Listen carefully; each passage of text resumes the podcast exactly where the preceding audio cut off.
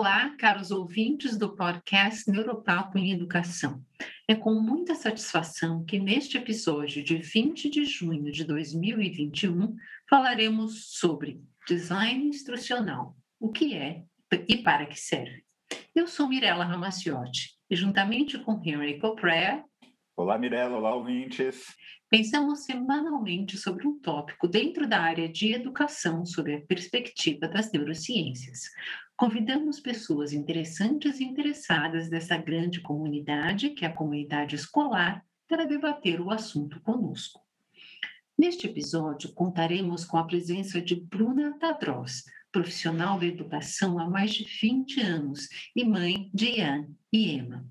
Ela é formada em letras, tradução e interpretação e tem pós-graduação em educação bilíngue pelo Instituto Singularidades, com mestrado em linguística aplicada ao ensino de inglês pela School for International Training em Vermont, Estados Unidos.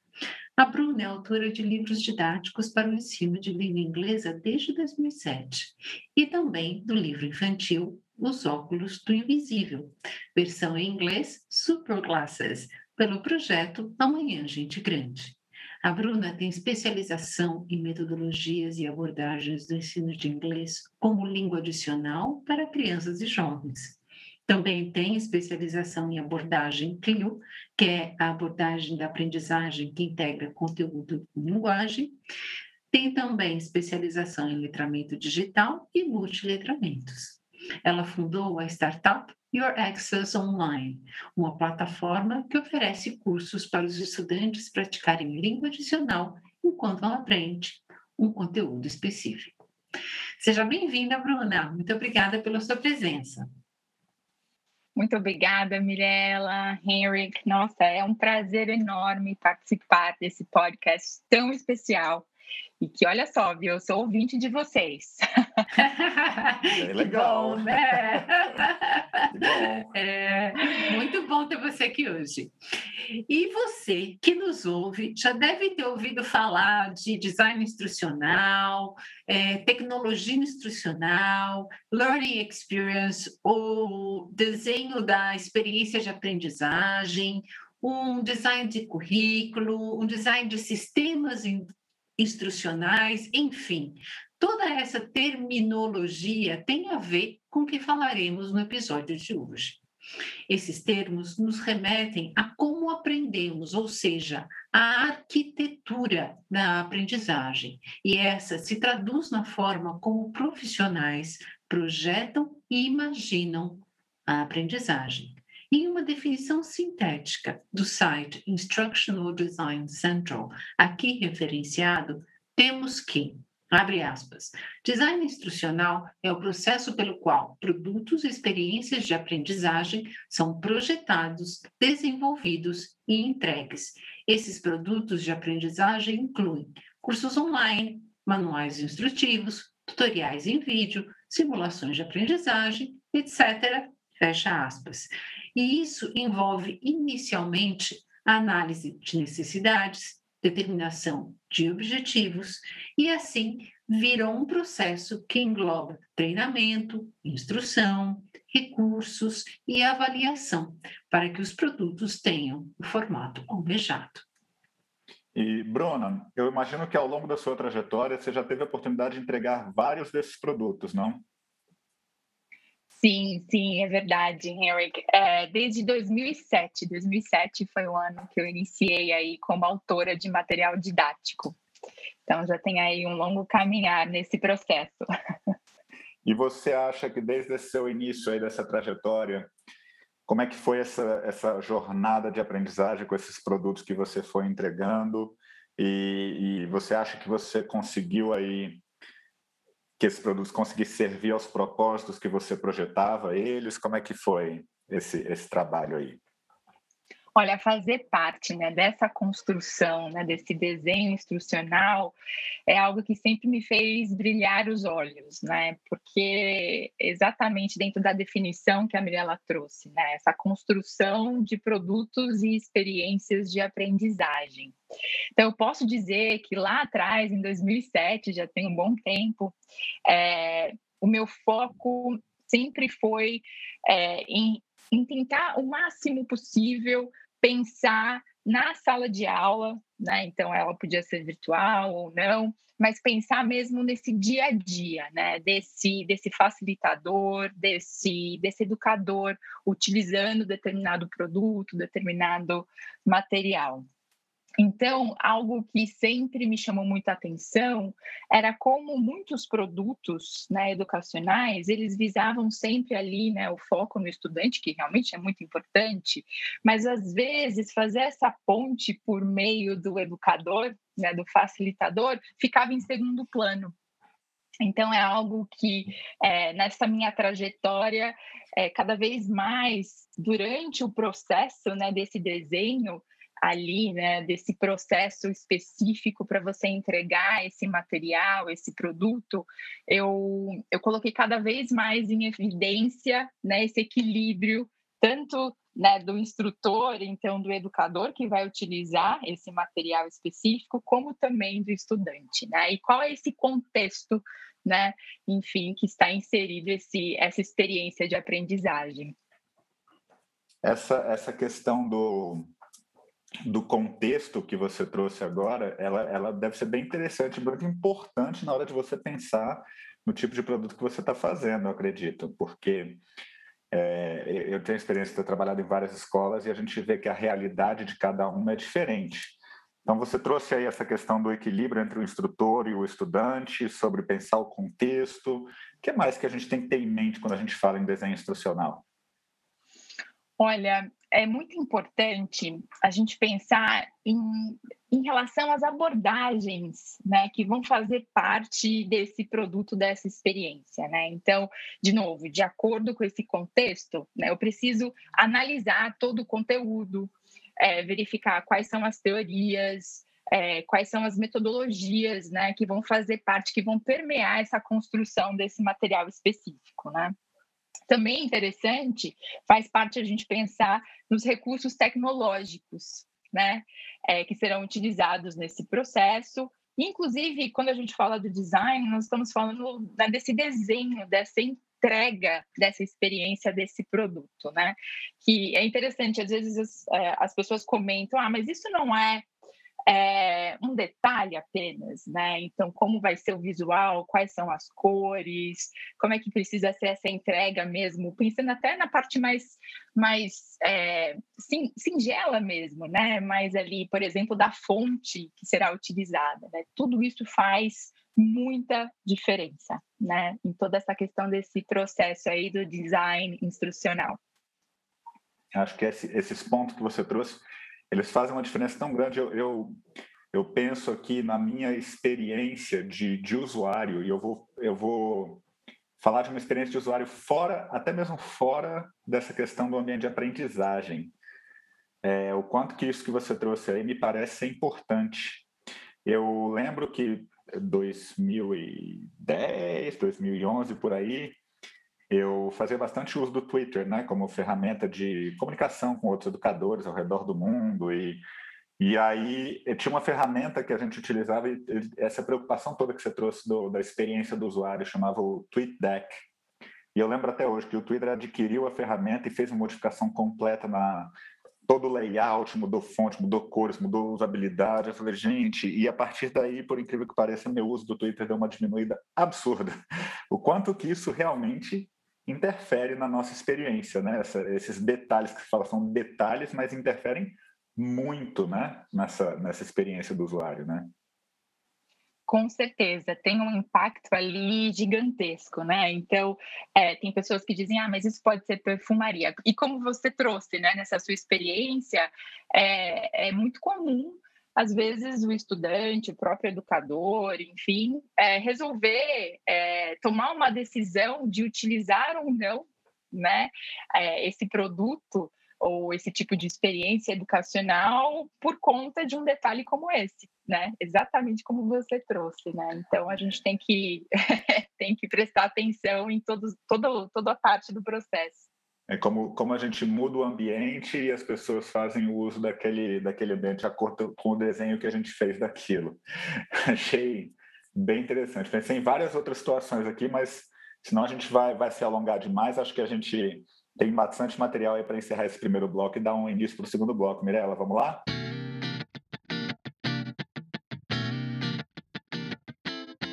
E nesse primeiro bloco, apresentamos nossa convidada de hoje, a Bruna Padrós, que topou conversar conosco aqui no podcast Neuropapo e Educação sobre design instrucional, o que é, para que serve. Começamos esse bate-papo dando termos semelhantes pelos quais o desenho instrucional é conhecido. Falamos também definições básicas e cobrimos para o que serve, em síntese, essa construção da aprendizagem. Ouvimos de nossa convidada comentários sobre sua experiência e opinião sobre projetos, cursos, materiais e produtos que visam desenvolver processos e produtos de aprendizagem. E prosseguimos agora com alguns elementos importantes para aprofundarmos esse tópico. Falaremos sobre a efetividade da aprendizagem. E para isso trago aqui um trecho de um artigo de 2010 de Helen Mordino Young e Michael Faet, intitulado O papel das emoções e da intuição cultivada na aprendizagem, publicado no periódico Mind Brain Education, ou Mente, Cérebro e Educação. Diz lá na página 9, abre aspas, o aprendizado eficaz não envolve a remoção da emoção. Em vez disso, envolve cultivar habilmente um estado emocional que seja relevante e informativo para a tarefa em questão. E fecho aspas. Eric, eu agora passo a bola para você, explorar junto a Bruna essa importância de considerarmos os estados emocionais quando falamos em aprendizagem e experiências de aprendizagem. Então, Vou tocar essa bola, Mirella, e aí eu não sei se você vai entrar no que eu vou falar, porque eu vou utilizar uma fala sua que para mim marcou muito. Opa! Eu vou utilizar essa fala sua para poder introduzir essa conversa com a Bruna, para ela poder falar um pouquinho mais com a gente sobre isso. É, a gente, nos nossos podcasts, Bruno, a gente fala muito sobre essa questão da parte socioemocional, da inteligência do estado mental do aluno, do estado emocional do aluno, quanto que isso é importante e relevante para a aprendizagem. E eu sei de uma analogia que a Mirella usou, é, ou que ela me falou, enfim, não sei se nem foi, foi, foi no ar ou fora do ar, mas, mas é uma questão da estante dos livros, em que ah. não adianta eu pegar os livros como conhecimento da parte cognitiva se eu não tiver uma estante onde colocar esses livros, que é esse suporte todo emocional, esse suporte estado do, do, da parte de, de, de apoio para a gente colocar esse conhecimento em algum lugar. E quando eu falo que eu não sei se a Mirella vai querer entrar, porque eu sei que ela vai explicar de uma forma muito mais é, clara do que eu falei, apesar de que eu achei que foi. Vamos, vamos, vamos deixar você falar um pouquinho sobre isso aí, o que, que você tem para falar sobre essa importância da, dessa consideração dos estados emocionais quando a gente fala nessas experiências de aprendizagem? Olha, espetacular, parabéns pela imagem, Mirella, sensacional. Né? Eu, eu também consinto... acho, eu não consigo tirar isso da minha cabeça e eu uso isso em várias falas minhas. Olha, acho que agora eu vou ser que nem você, viu? Realmente não vou conseguir tirar essa imagem, porque ela é muito eloquente.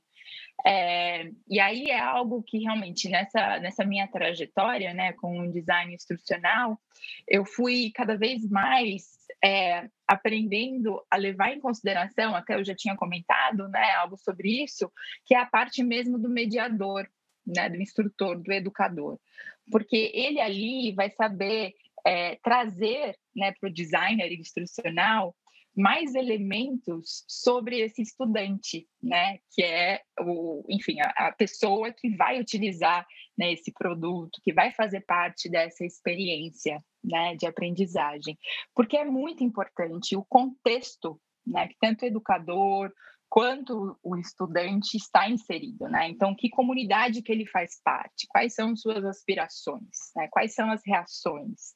É, então, assim, esses detalhes eles são extremamente importantes, né? Então, quando nós construímos essa experiência pensando no estudante, é muito importante também ter em mente e planejar né, formas de, de ter esse debate né, com os mediadores desse processo, desse produto. Né? Então, realmente é muito eloquente e é um grande desafio. não é fácil. Oh. Não é fácil. Se fosse fácil, todo mundo estava fazendo. Exatamente, é um grande desafio, né? E requer que a gente saia da nossa zona de conforto mesmo. Né? Então, é, e pensando agora até no meu momento ali em sala de aula, né? Quantas vezes é, um, um processo, né? Um plano de aula que eu desenhei e realmente eu tinha ali quase certeza, a gente sempre tem, né? Que seria é, um grande é, alcançaria todos os objetivos né, que eu tive em mente durante as minhas escolhas e durante o processo é, nós vamos observando que não foi bem assim né? Então eu preciso pensar na adaptação eu preciso pensar em, em relação ao que, que eu vou aprender com esse contexto para conseguir evoluir né, nos próximos encontros e para conseguir colaborar né, com a construção de conhecimento aí dos, dos, estudantes, né? Então é um grande desafio mesmo que todos nós temos, né? Então é o designer instrucional, é o educador, é, é a escola, enfim, é toda a comunidade, né? Bom, eu aqui não vou nem me remeter à imagem do livro e da estante, porque eu acho que essa parte ficou clara e fico assim super feliz Ufa. quando Dá tudo certo, Henrique, dá tudo sabe, certinho. Você sabe aquela sensação que você sabe aquela sensação que você vai citar o autor do livro e ele está sentado na, na, na, na plateia e você fica assim, ai meu Deus, vamos lá. Mas essa, essa Bruna foi muito, foi muito engraçada, porque a, a, gente troca tantas aqui, e eu muitas vezes lembro também daquilo que o Henrik fala, e é realmente essa situação, que por mais familiaridade que a gente tenha, esse contar o conto com mais um ponto, que é efetivamente o que a nossa memória faz o tempo Exatamente. todo, né? Porque aqui é muito importante, eu acho, a gente sempre lembrar esse que é um princípio básico, né, dos processos de memória. Toda vez que a gente vai é, evocar uma memória ou trazer a, a memória para o momento presente, né, seja ela uma memória de conhecimento, seja ela uma memória de um fato, seja ela uma memória de um procedimento, o que a gente está fazendo é a gente está reescrevendo, a gente está modificando aquela memória em virtude do momento, do contexto que a gente vive, do, do, da onde a gente está, e de como isso importa nessa atualização desta própria memória, né? E eu me remeto a isso aqui porque eu acho que isso é o ingrediente chave porque a gente vai passar a falar agora, já que a gente reuniu aqui né, o entendimento do que significa ter um, um desenho instrucional eficaz. Né? Nós precisamos, então, recrutar esses estados emocionais que estejam alinhados com contextos com práticas, com recursos levem a uma aprendizagem que se quer de sucesso, né? E aí, eu estava falando da memória, porque agora, Bruna, é o momento da analogia. Então, eu, eu queria aqui que você evocasse para a gente como estava o desenho instrucional no seu contexto e ao seu ver, da forma como você lida antes da pandemia e agora. Como é que eles se comparam? Realmente é, é, tem uma grande diferença, né? Eu posso dizer que dentro do meu contexto é, foi interessante porque faz parte né, da sequência dos estágios né, do, do, design instrucional, essa análise do conteúdo, a definição das abordagens e os recursos tecnológicos. E nessa parte desse estágio, geralmente, Mirella, Henrik, é, eu sempre observei e constatei que em muitos momentos essa parte do recurso tecnológico ele entrava mais como uma sugestão. Ou mesmo quando ele entrava né, ali com um ponto principal é, ele geralmente era interpretado como um trabalho complementar. Então era algo opcional. Ah se fosse possível se sobrasse tempo se realmente eu tivesse tido ali aquele momento para observar antes, eu posso compartilhar com os meus estudantes, né? Então, essa questão do recurso tecnológico, ela era utilizada mesmo mais como um trabalho, como eu disse, complementar, né? Extra. É, e com a pandemia, isso mudou completamente, né? Então foi necessária essa adaptação emergencial, né? Mas interessante porque logo no início nós pudemos observar, né, isso foi até mundialmente falando, né, que apenas essa transposição de analógico para o digital não seria suficiente, né? Então, eu vou trazer algo muito simples, né? Uma imagem que eu acho que muitos vão, vão enfim, acabar se identificando. É, talvez você também, Mirella ou Henrik, que é em relação, por exemplo, como nós pensamos em uma, em uma aula né, presencial, e já relacionando aí com essa questão da importância né, das emoções, é, é muito comum né, o educador, o mediador, ele estar ali observando as feições, né, as reações conforme as propostas que são apresentadas. E muitas vezes, ali, de novo, que você tinha no seu plano de aula, que você tinha naquele seu produto didático, muitas vezes você tinha que adaptar né, durante o processo, justamente por essa, por essa observação. Né, da feição, da reação, da emoção ali do seu estudante, dos estudantes. E como nós podemos fazer isso quando nós pensamos ali né, na, no online com câmeras desligadas? Né? Quais são os recursos? Como eu preciso me preparar para sim, né, conseguir colher essas informações, mas muitas vezes as câmeras estão desligadas, né? É a conexão que não está funcionando, ou até mesmo uma opção. É verdade. Então, é, realmente a gente tem ali mais um desafio, né? Quando a gente pensa no antes e pós pandemia, né? Então, em relação a esse produto, essa experiência aí de educacional, é, pensando nos diferentes recursos tecnológicos que podem sim né, ser utilizados, mas não é a simples transposição, né? Exatamente. E não é apenas é, essa questão. A gente teve, né, eh, nesse episódio passado, e que reverberou muito sobre como está a sua aprendizagem, dois alunos de 12 anos comentando sobre a aprendizagem. E um deles é, falou que mantém a câmera desligada hoje o tempo integral por se sentir até é uma menina acuada. Você lembra, né, Eric? E como isso foi tão impactante, né, Bruna? E como continua sendo. E como a gente precisa entender que ter a interface, ela em si é sim um obstáculo e é um obstáculo que precisa ser respeitado porque ele tem dois pontos de vista.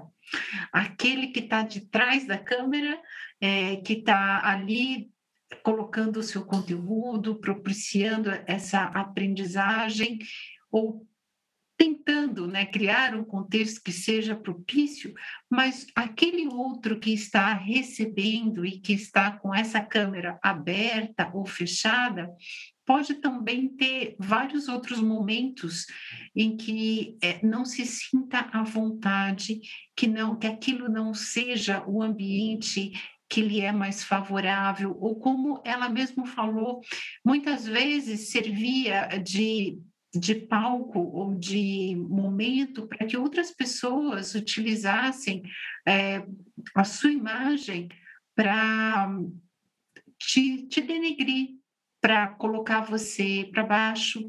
E isso foi fazendo com que ela cada vez mais evitasse é, abrir a câmera, né?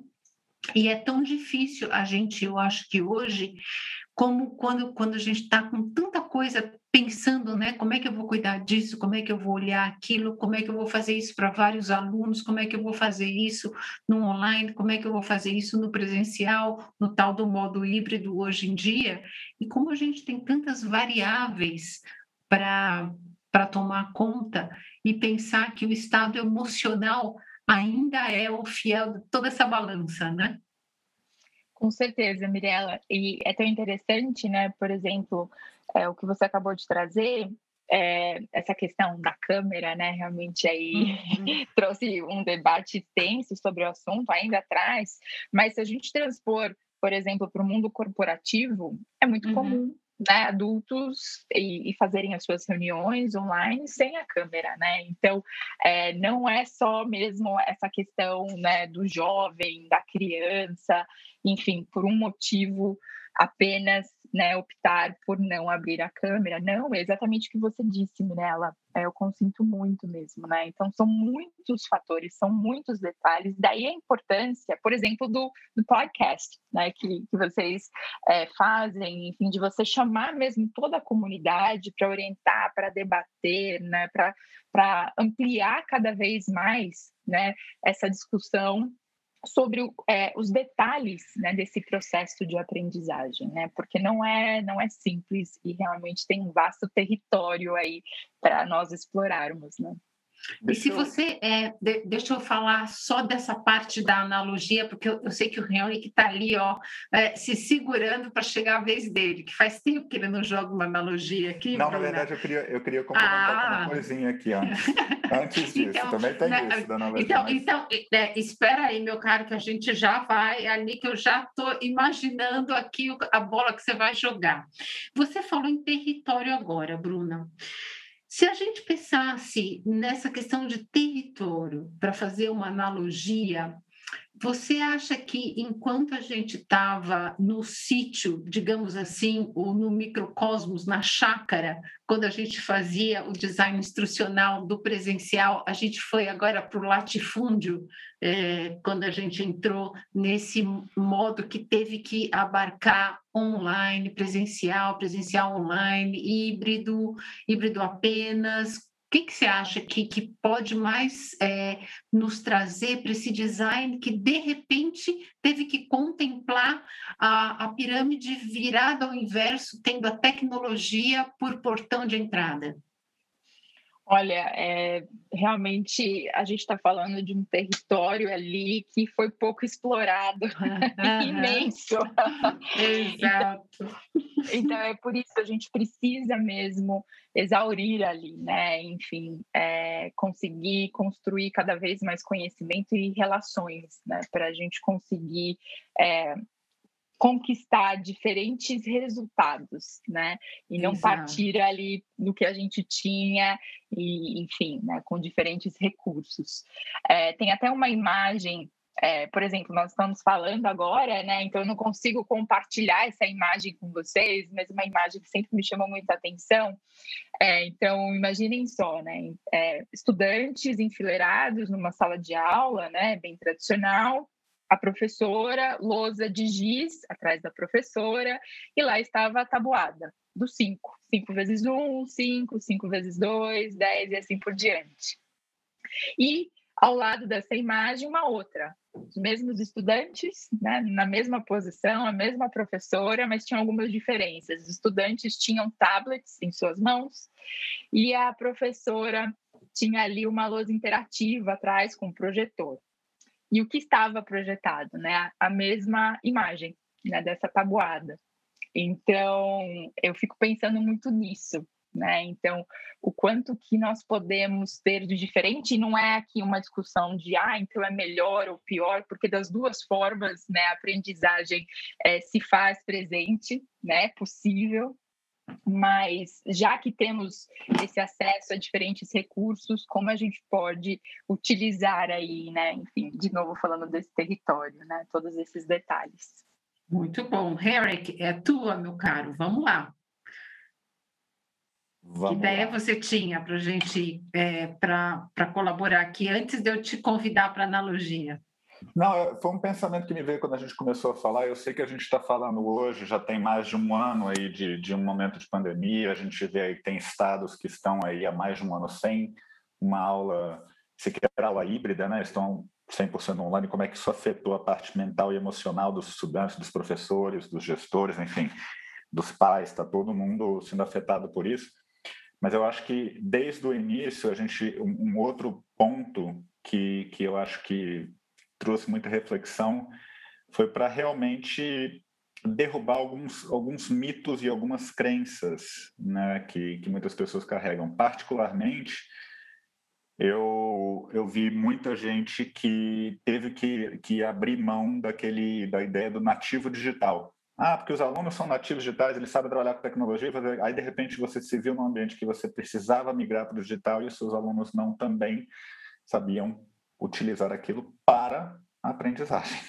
Uhum. Sabem utilizar aquilo para eu brinco muito aqui em Brasília. A gente tem uma, uma eu estou em Brasília. A gente tem uma, uma situação quando a gente era da, da, minha adolescência, né? O pessoal falava que descia para debaixo do bloco para brincar.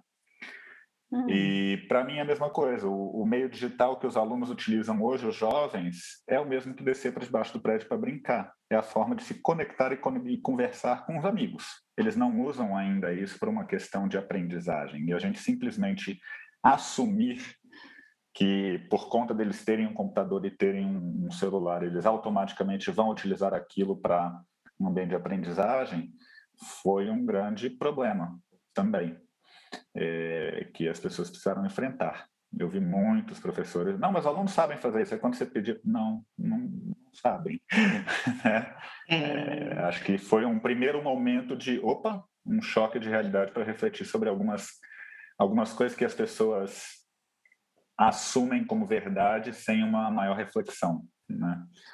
Mas era esse comentário que eu que eu veio, me veio à cabeça aqui também. Muito bom. Eu acho que para complementar o Paulo, Desculpa, tossindo no ar, mas acontece, né, gente? É, faz parte, aqui está faz vivo. parte, faz parte.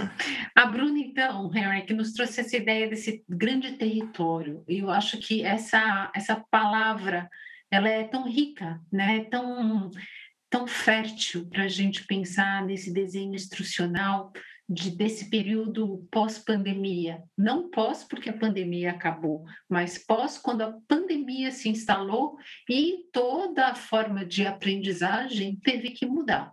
Né? Inicialmente para o remoto emergencial é, e buscando outras formas de trazer uma, um, uma qualidade verdadeira né, para essa nova forma de aprendizagem, agora online, já que o, o isolamento físico se tornou imperativo para muitos de nós por muito tempo. Mas, Henrique, eu sei que você também é, sofreu é, grandes mudanças no seu contexto com relação ao design instrucional, né, de antes e pós-pandemia, nessa definição de pós-pandemia, esse recorte que eu fiz. Como é que você vê isso numa analogia? Como é que estava antes do seu desenho instrucional, do seu contexto, da sua visão, e como é que ficou? Eu vou, eu vou começar com uma, uma frase que eu acho que é um pouco frase motivacional, que muita gente utiliza, que é aquela, quando você está passando por uma situação complicada, muita gente fala, não, mas mar calmo nunca fez um marinheiro. Né? Então, vamos lá, vamos pegar essa dificuldade, vamos encarar e vamos fazer o melhor e a gente vai aprender mais com isso aí. E essa ideia do mar calmo e marinheiro me vem aí pensando numa analogia. Quando você é o timoneiro de uma embarcação, você sabe para onde você tem que ir, você tem os passageiros naquela embarcação, eu tenho os objetivos, eu tenho o trajeto, tudo que vai ser feito para a gente conseguir chegar naquele objetivo da forma mais tranquila possível e vocês conseguirem alcançar aquilo onde vocês estão pensando em chegar. E é de uma forma muito tranquila, porque muitas pessoas que estão nessa embarcação sequer pensam em tudo que está relacionado à forma da gente chegar no objetivo final. As pessoas simplesmente assumem que você sabe o que está fazendo e você vai simplesmente entrou naquilo ali, seguiu o passo que foi estabelecido e alcancei meu objetivo final. E eu acho que a pandemia veio com uma grande tempestade nesse trajeto aí que a gente precisa fazer e o que afetou foi que você toda hora tinha um passageiro desesperado vindo falar com você a forma como você deveria conduzir a sua embarcação no meio daquela tempestade, mesmo sem ter nunca estado atrás de um timão de um navio para poder conduzir aquele barco.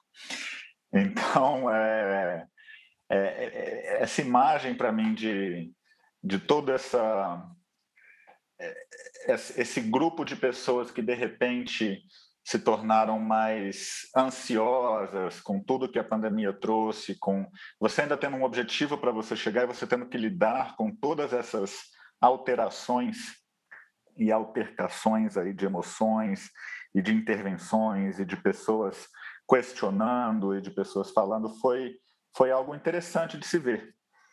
Uh, eu acho que quando a gente pensa agora nesse contexto antes e depois dessa pandemia, a gente passa a ter que deixar algumas coisas mais explícitas, de forma a acalmar aqueles que estão participando da experiência de aprendizagem que passaram a, a, a, a ter uma preocupação excessiva que antes eles não tinham nenhuma preocupação. Eu acho, Mirella, assim, falando agora, que, que me veio a imagem também, a, a, a ideia do, do, da questão da vacinação, né? que as pessoas, de repente, se tornaram uh, questionadoras com relação ao grau de eficácia da vacina X, da Y, da Z, o que, que eu vou fazer, porque isso aqui não vai funcionar e tudo. E, e engraçado, porque a gente tomava várias vacinas sem sequer questionar isso aí, né? Uhum. Mas eu acho que agora está havendo um questionamento maior, porque foi o que a gente conversou em vários episódios aqui. A sala de aula e a aprendizagem dos alunos, quando a gente fala de uma educação básica, entraram na sala da casa. E todo mundo começou a olhar e todo mundo começou a querer dar o seu pitaco, e você precisa ter uma firmeza maior para você alcançar aquele objetivo que você quer. E talvez essa firmeza venha também com uma transparência maior, já que parece que as pessoas estão mais dispostas a ouvir também essa, essa, isso que você tem para falar. Não sei se a analogia ficou clara. Ô, Bruna, o que, que, que, você acha? Eu acho que ficou bem, bem claro. Esse timoneiro no navio revolto, eu acho que é, retratou bem. Você não acha, Bruna? Muito bem. Eu me vi ali em diferentes navios durante esse quase um ano e meio, né? Nesse momento aí desafiador que todos estamos vivendo, né? E é interessante Bom. porque com essas, com essas ondas né, gigantes que aparecem, né? Com esses desafios, é interessante pensar que, que as pessoas é, se aproximam né, com, com várias abas, né? Com links uhum. diferentes. É. com diferentes soluções, às vezes sem curadoria isso pode desgastar ainda mais, inclusive emocionalmente. Né? Então, isso. temos que tomar cuidado. Realmente, muito bom.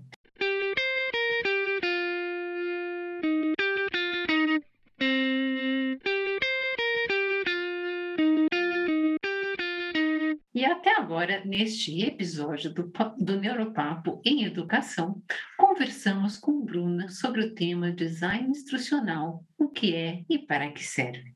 Começamos esse bate-papo definindo o que é essa arquitetura da aprendizagem. Prosseguimos falando sobre a importância dos estados emocionais para a efetividade da aprendizagem e complementamos o entendimento com um comparativo feito pela Bruna e pelo Henrik por meio de analogias entre os desenhos instrucionais de antes e depois da pandemia.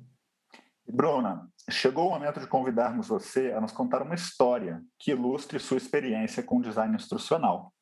Você tem uma história para compartilhar conosco? Ou talvez é, uma só dentro das várias que eu acredito que você tenha. Olha, tem, tem muitas histórias mesmo, inclusive com você, Mirella.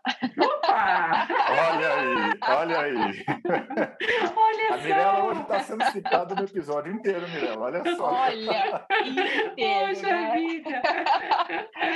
Eu diria que, assim, é uma história que sempre me chamou muito, muita atenção, algo que me marcou também nessa, nesse processo, foi o trabalho, a colaboração, né? o trabalho em equipe, é, e aí, por isso que eu cito a Mirella, né? Trabalhamos juntas aí no desenvolvimento hum. de, um, de um material específico. É, e essa troca né, de, de informações e experiências, enfim, é tão, é tão valiosa e tão difícil né, é, diria até que nos dias de hoje, né, com tanto acesso, hoje é tão fácil por conta de tecnologia, mas às vezes o nosso tempo está cada vez mais limitado, até por conta disso, né? Então, é algo que eu recordo quando eu convidei a Mirella para participar, né, comigo nesse processo aí de desenvolver um material específico, foi foi trocar ideias sobre o mapa, né, Mirella, que é necessário é a gente demonstrar por meio do design instrucional, desse desenho, meio desse produto, né, esse mapa para o estudante saber né, qual que é o seu caminho, qual que é o processo que ele vai, o caminho que ele vai percorrer né? E como nós temos que fazer isso pensando no critério de sucesso, né? pensando nos elementos nesse processo, nas adaptações que o, que o professor vai precisar ter, enfim, né? fazer. Então, assim, algo essa história, né, de que em 2007 eu comecei essa trajetória dentro do design instrucional sozinha, é, Henrik. E era muito solitária mesmo. Imagina. então foi muito bom né, ter essa colaboração, é, ter essa parceria ombro a ombro, né, é, de diferentes experiências né, e contextos, e que fizeram uma grande diferença né, na entrega ali desse produto, dessa experiência. Né? É legal, é sempre bom ter alguém para compartilhar. Acho que isso ajuda muito a gente a, a balizar aquilo que a gente acredita, que a gente está pensando também. Bruna, nós estamos chegando aqui ao final desse episódio sobre design instrucional, o que é e para que serve. E aí agora eu gostaria de ouvir um pouquinho de vocês, nós gostaríamos de ouvir um pouquinho mais de você sobre sugestões ou implicações que você enxerga com relação ao que a gente discutiu aqui hoje. Então, que sugestão ou sugestões você gostaria de deixar aqui para os nossos ouvintes sobre o tema dessa conversa? Ah, vamos lá.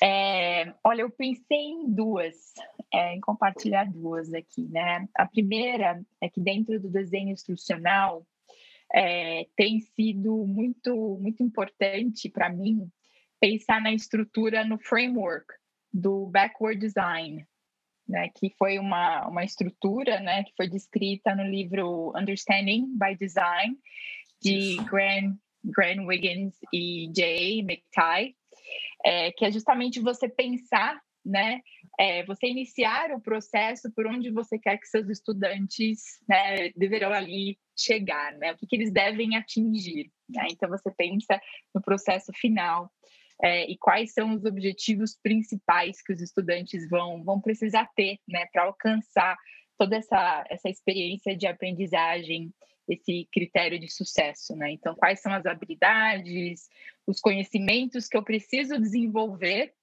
né? Mediar, quais serão as avaliações, qual vai ser esse processo de avaliação, né? E aí depois eu penso em como aplicar conteúdos específicos, né? Então, é, pensando em design instrucional, eu vejo que a, essa estrutura, né, do backward design tem colaborado bastante, pelo menos aí na minha na minha experiência, né? Acaba, eu acabo sendo mais assertiva nas escolhas e pensando né, nessa relação do curto prazo, longo prazo, né? Eu acho que eu acho que essa experiência vai ser mais facilitada atualmente porque a, a, a própria BNCC está trazendo essa ideia, então talvez isso comece a ser um pouco mais difundido aqui também, né? Vamos torcer para isso. Exatamente. Você sabe, Bruna, você falando, eu acho que lembrar desse uh, desenho instrucional que tem um fim em mente, né? É, é, é, bem isso. Comece da onde você quer ter, terminar. Então, se você imagina que, que os, os seus alunos, se eles aprendessem, eles é, chegam em determinado é, lugar de aprendizagem, né? E eu gosto desse, dessa ideia de lugar, porque para mim, eu que sou uma, uma, uma, pessoa que imagino bastante, é, eu realmente, gente, a estante comigo, eu fico o tempo todo aqui jogando na minha própria cabeça, eu falo assim, um fala com o outro para achar uma imagem que seja bastante rica. Porque a gente tem diversos pontos de partida, né, gente? E a gente imagina que o ponto de chegada vai ser o mesmo, mas eu gosto de imaginar um ponto de chegada como se ele fosse um grande pátio, onde simplesmente está escrito chegada. Qualquer pessoa que adentre esse pátio, ela na verdade chegou. E aí não importa se ela vai estar perto da linha de chegada ou do outro lado deste pátio, bem longe. Fato é que, se a gente consegue imaginar, né, Bruna, esse, esse lugar de chegada e imaginar que passos então que a gente vai ter que colocar, como você bem citou, desse esse backward, né, de trás para frente? Como é que a gente vai elencar esses passos para que todo mundo adentre esse grande pátio que a gente chama de sucesso na aprendizagem, né? Com certeza, né? Porque cada um tem a sua contribuição, né? De Isso. formas diferentes, né? Isso, e aí né?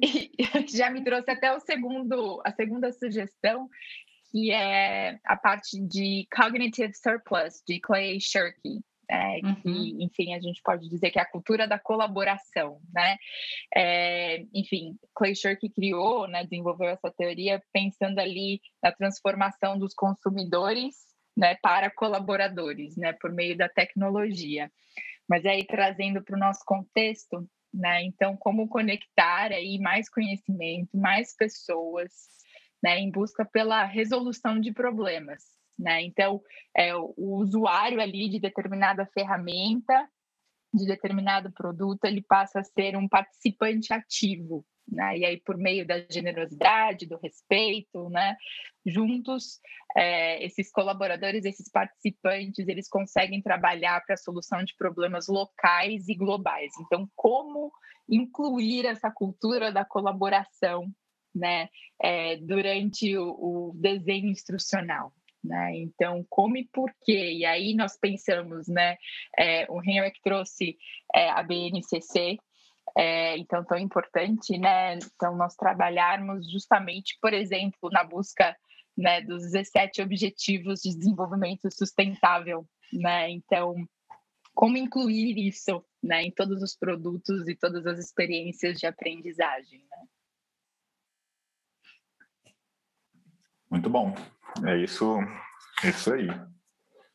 E assim a gente termina o nosso episódio falando aqui da, da, grande contribuição que tivemos dessa conversa com a Bruna Tadros sobre design instrucional, o que é e para que serve. Nós aqui abordamos pontos essenciais, como a definição de design instrucional, como se fosse um planejamento ou a construção da aprendizagem. E esse planejamento é essencial quando se pensa na boa instrução, ou melhor dizendo, no ensino eficaz. Aquele que se dedica a criar experiências de aprendizagem de sucesso precisa saber não apenas do conteúdo que o aluno vai aprender, mas também ter um conhecimento dos aspectos instrucionais o como fazer, além do domínio das ferramentas tecnológicas, como bem ressaltou a Bruna em vários momentos da nossa conversa. E para fechar essa tríade essencial, um quarto elemento, e que eu já chamei do fiel da balança, se faz necessário. É o conhecimento dos estados emocionais que precisam ser incorporados nessa experiência para poder fazer a interlocução com os demais componentes desse projeto. Nós exploramos nesse episódio a mudança que o desenho instrucional teve em função da pandemia. Em tempos de isolamento físico, o único elo de aproximação foi aquele propiciado pela tecnologia. E aqui fica um alerta: ensino remoto emergencial não é sinônimo de aprendizagem à distância. Precisamos ainda entender que o ensino de qualidade online apresenta características, dentre elas eu ressalto esse planejamento que pouco ou nada combinam com o caráter emergencial ao qual recorremos e que permaneceu como modus operandi em muitos contextos. E como sugere o artigo referenciado neste episódio, para recalibrar estados emocionais e fazer a ponte efetiva para o aprendizado, precisamos alimentar a conexão entre estados emocionais e materiais ou recursos. E isso se dá ao buscar materiais que sejam relevantes e tenham significado para os aprendizes, Outra sugestão é dar espaço para que intuições eficazes e informadas cresçam e floresçam nos próprios alunos. Isso se dá ao encorajar a reflexão sobre a aprendizagem que cada um faz. Isso também se faz com tempo, garantir tempo de, prof... de processamento e aprofundamento quando projetamos experiências de aprendizagem. E, por último, a sugestão do artigo é de que precisamos efetivamente gerenciar o clima socioemocional nos espaços de aprendizagem. Se isso já era relevante antes da pandemia, agora passa a ser item essencial e demanda do designer dessa experiência muito equilíbrio na identificação e manejo das emoções de todos nós. E com isso, chegamos ao final deste episódio do Neuropapo em Educação sobre o tema Design Instrucional, o que é e para que serve. Para nos acessar, basta procurar nos canais disponíveis como Spotify, Deezer, Anchor e outros. Se você tem um tema dentro da educação que quer que seja debatido aqui sob a perspectiva das neurociências, mande seu recado para o nosso e-mail contato neuromi.com.br neuromi com i. Para aqueles que querem mais, nossos episódios são produzidos semanalmente e publicados no final de semana. Se você curtiu, espalhe. O nosso muito obrigado hoje para a Bruna, que esteve aqui conosco, trocando ideias, aprofundando conceitos, sedimentando o nosso conhecimento sobre esse assunto importante que é design instrucional, o que é e para que serve. Bruna, muitíssimo obrigado pela sua presença aqui conosco hoje. Obrigada, Henrique. Obrigada, Mirella. O prazer foi todo meu. Que bom. E Mirella, mais uma vez. Ah, Mirella, mais uma vez, obrigado pela parceria de sempre. obrigada a você, Henrique. É sempre um prazer. Querida Bruna, muito obrigada. Foi, uh, eh, para mim, um, um, grande momento de, de lembrança de de compartilhamento de experiências que tivemos juntas tempos atrás e que rememoramos agora através desse tempo, desse modo e desse tema que nos une e que nos inspira sempre. Muito obrigada por ter vindo aqui, por ter aceito o nosso convite. Foi um prazer. E Henrique, meu caro, sempre grata pela parceria de sempre. Aos nossos ouvintes, obrigada pela sua audiência. Um beijo grande, até a próxima.